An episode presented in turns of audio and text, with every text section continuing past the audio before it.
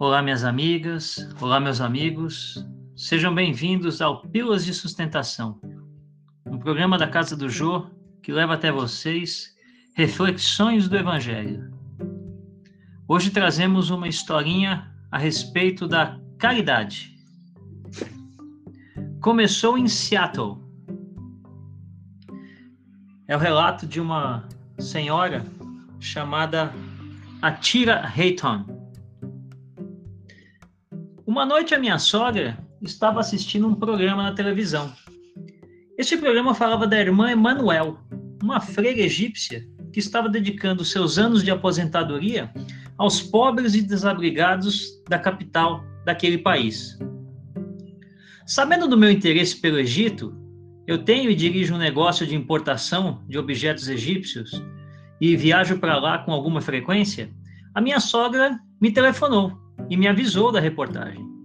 Quando eu vi o programa, eu senti que eu precisava ajudar aquela freira e comecei a pensar no que poderia fazer. Pedi a todas as pessoas que iam participar de um chá de bebê na minha casa que levassem uma toalhinha de mão e um sabonete. Elas pensaram que eu estava maluca, até contar-lhes qual era a verdadeira razão. Telefonei a meu dentista e a meu médico e perguntei-lhes que tipos de remédios seriam necessários em condições de pobreza. E comprei-os.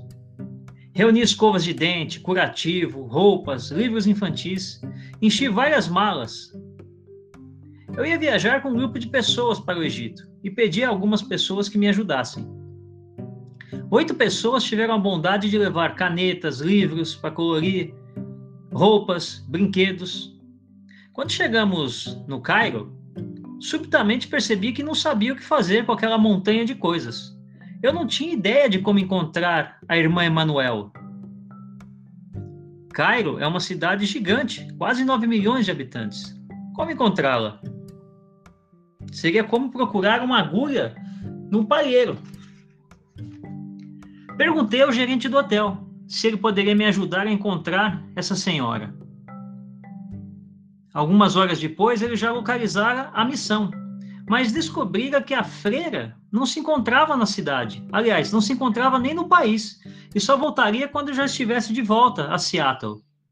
Ele se ofereceu para guardar as coisas e entregá-las à freira quando ela voltasse. Esse, porém, não é o milagre.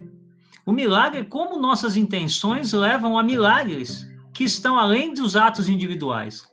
O gerente do hotel falou com outros hóspedes sobre a minha missão de ajudar a misteriosa freira.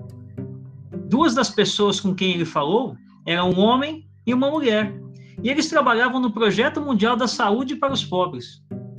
Nunca haviam ouvido falar da irmã Emanuel e da sua obra de ajuda até os pobres.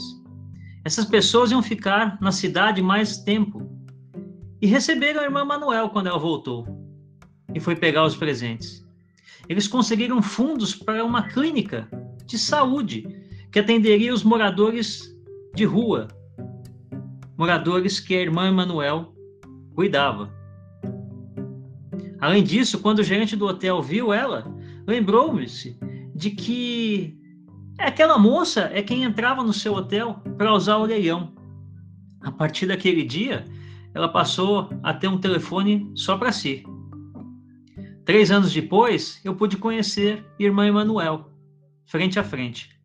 Ela não falava inglês, falava francês e árabe, mas nós conseguimos nos comunicar por meio das palavras do amor. Na última vez que estive com ela, descobri que eles precisavam de mais 50 dólares para terminar a sua campanha e vacinar 66 crianças. E tive a honra de lhe completar o dinheiro. Por causa do que aconteceu, aprendi que uma única pessoa pode fazer uma grande diferença. E ela pode ser você. Que Deus inspire o teu coração, encha ele de motivação e que você não perca nenhuma chance de ajudar o próximo, seja com uma palavra, com um abraço, seja com o que for. Fazer o bem está na nossa essência. Somos filhos de Deus, irmãos e irmãs. Fiquem em paz.